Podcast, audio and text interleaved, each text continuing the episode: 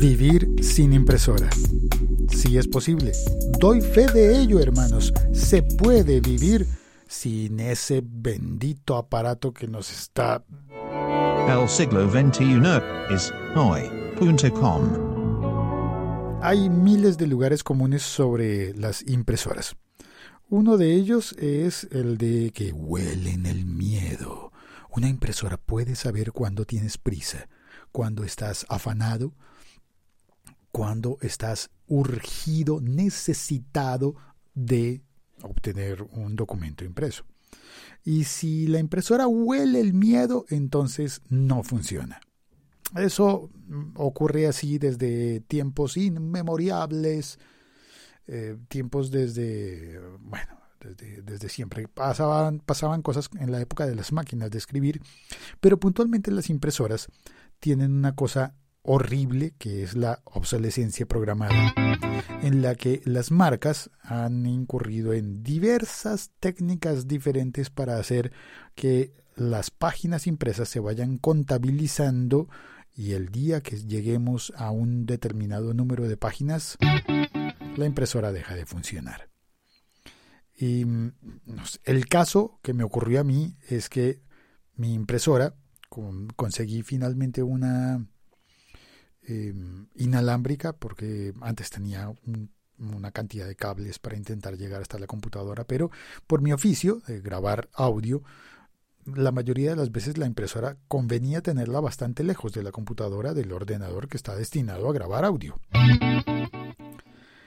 Y mm, teniéndolo lejos, pues en realidad era muy inconveniente lo de los cables, conseguí la, la inalámbrica y empezó empezó Cristo a padecer.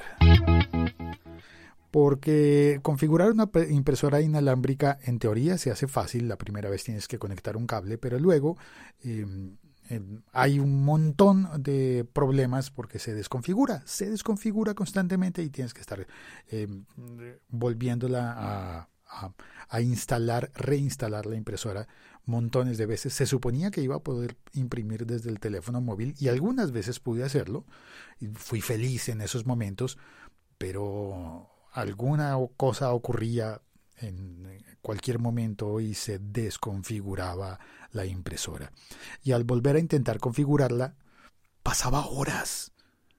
Al final siempre podía, pero pasaba horas, horas dedicándole a la impresora para poder sacar una simple hoja de papel. Y creo que no se justifica. No se justifica tener que pasar tanto tiempo dedicándole a esa máquina para obtener, no sé, un, un certificado, una carta, em, una cuenta de cobro, una copia de, mis pagos para fiscales, de mis pagos de, seguridad social como,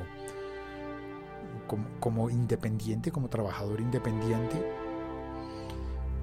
Realmente son pocos los papeles que necesito imprimir a lo largo de un mes. Y por esos pocos papeles, pues la verdad es que la última vez que falló la impresora, decidí que no iba a hacer nada para arreglarla.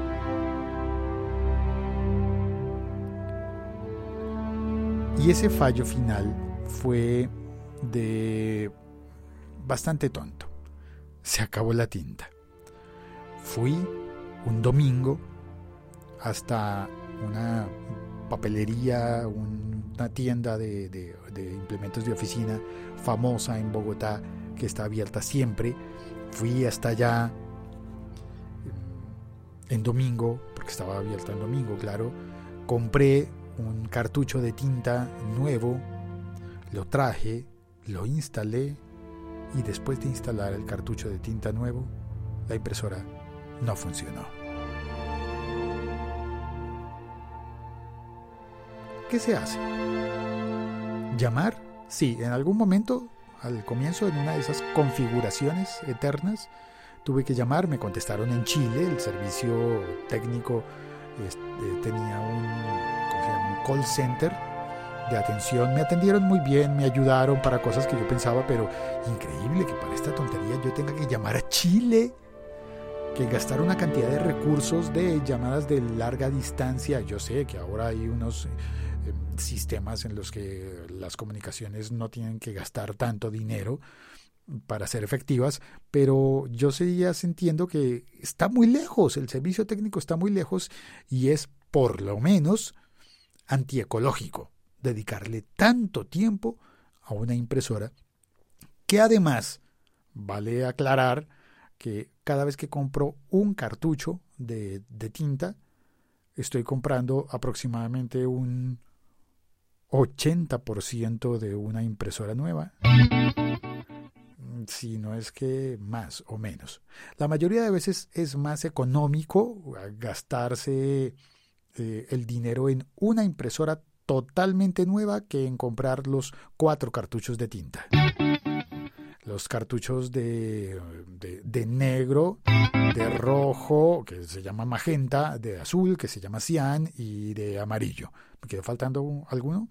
Uy, hubo una época en la que tuve una impresora que además tenía doble tipo de cian.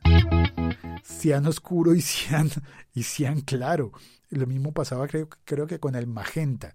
De manera que se incrementaban los cartuchos ya no eran cuatro, sino eran seis. Y el gasto de dinero para los cartuchos, no sé. En algún momento alguien me dijo, instala el sistema para la inyección de tinta desde fuera. Y claro, hay unos sitios especializados donde le instalas unos tanques de tinta externos, eh, se le hace un hackeo completo a la impresora. Algunas ya después empezaron a traer esos tanques de tinta de fábrica. Pero al final yo me quedaba pensando, todo eso para tres impresiones al mes. Y finalmente decidí no volverla a arreglar. Y llevo ya, déjenme contarles que llevo ya un año de no uso de impresora en casa. Todavía la tengo, el aparato todavía está dentro de mi casa ocupando espacio, pero no está conectado, sé que no funciona, desistí después de ponerle el cartucho nuevo y de eh, intentar comunicarme con el servicio al cliente para que me solucionaran el problema. Eh, al final sentí como, ¿qué voy a lograr? Si llamo al servicio al cliente y en caso de que me reconozcan, me van a devolver el dinero del cartucho, pero no de la impresora, me van a, a pedir que lleve la impresora hasta un centro de servicio es decir, que voy a tener que gastar por lo menos medio día de trabajo desperdiciado en ir a llevar la impresora para que la revisen y para que ah, decidí dejar eso, no prestarle más atención y simplemente irme a llenar las impresiones en el café internet de la esquina.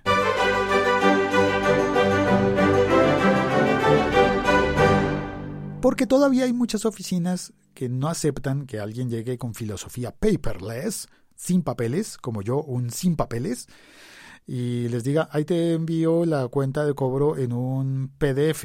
Y me decían, PDF, no, pero tiene que venir formado, firmado. Pues lo firmo, el PDF, te lo firmo, ¿qué problema hay? No, pero tienes que mandar también la copia de la seguridad social de este mes. Pues la mando también en PDF y eh, tengo un sistema de facturación eh, estoy suscrito a un sistema de facturación eh, que me permite enviar todo por correo y que todo funciona, mm, todo funciona fácil, sin papeles. Se puede vivir sin papeles. Este podcast forma parte de la liga.fm. Soy Félix, arroba locutorco. Por favor, entra a patreon.com barra locutorco mira lo que tengo allí para ofrecerte, eh, apóyame desde Patreon eh, o desde PayPal, escríbeme y yo te cuento, yo te cuento cómo minuciosamente se puede hacer todo y puedo ofrecerte unas tutorías buenísimas. Tengo, tengo allí disponibles en Patreon. Tutorías si quieres dedicarte a lo que yo hago, que es vivir de la voz.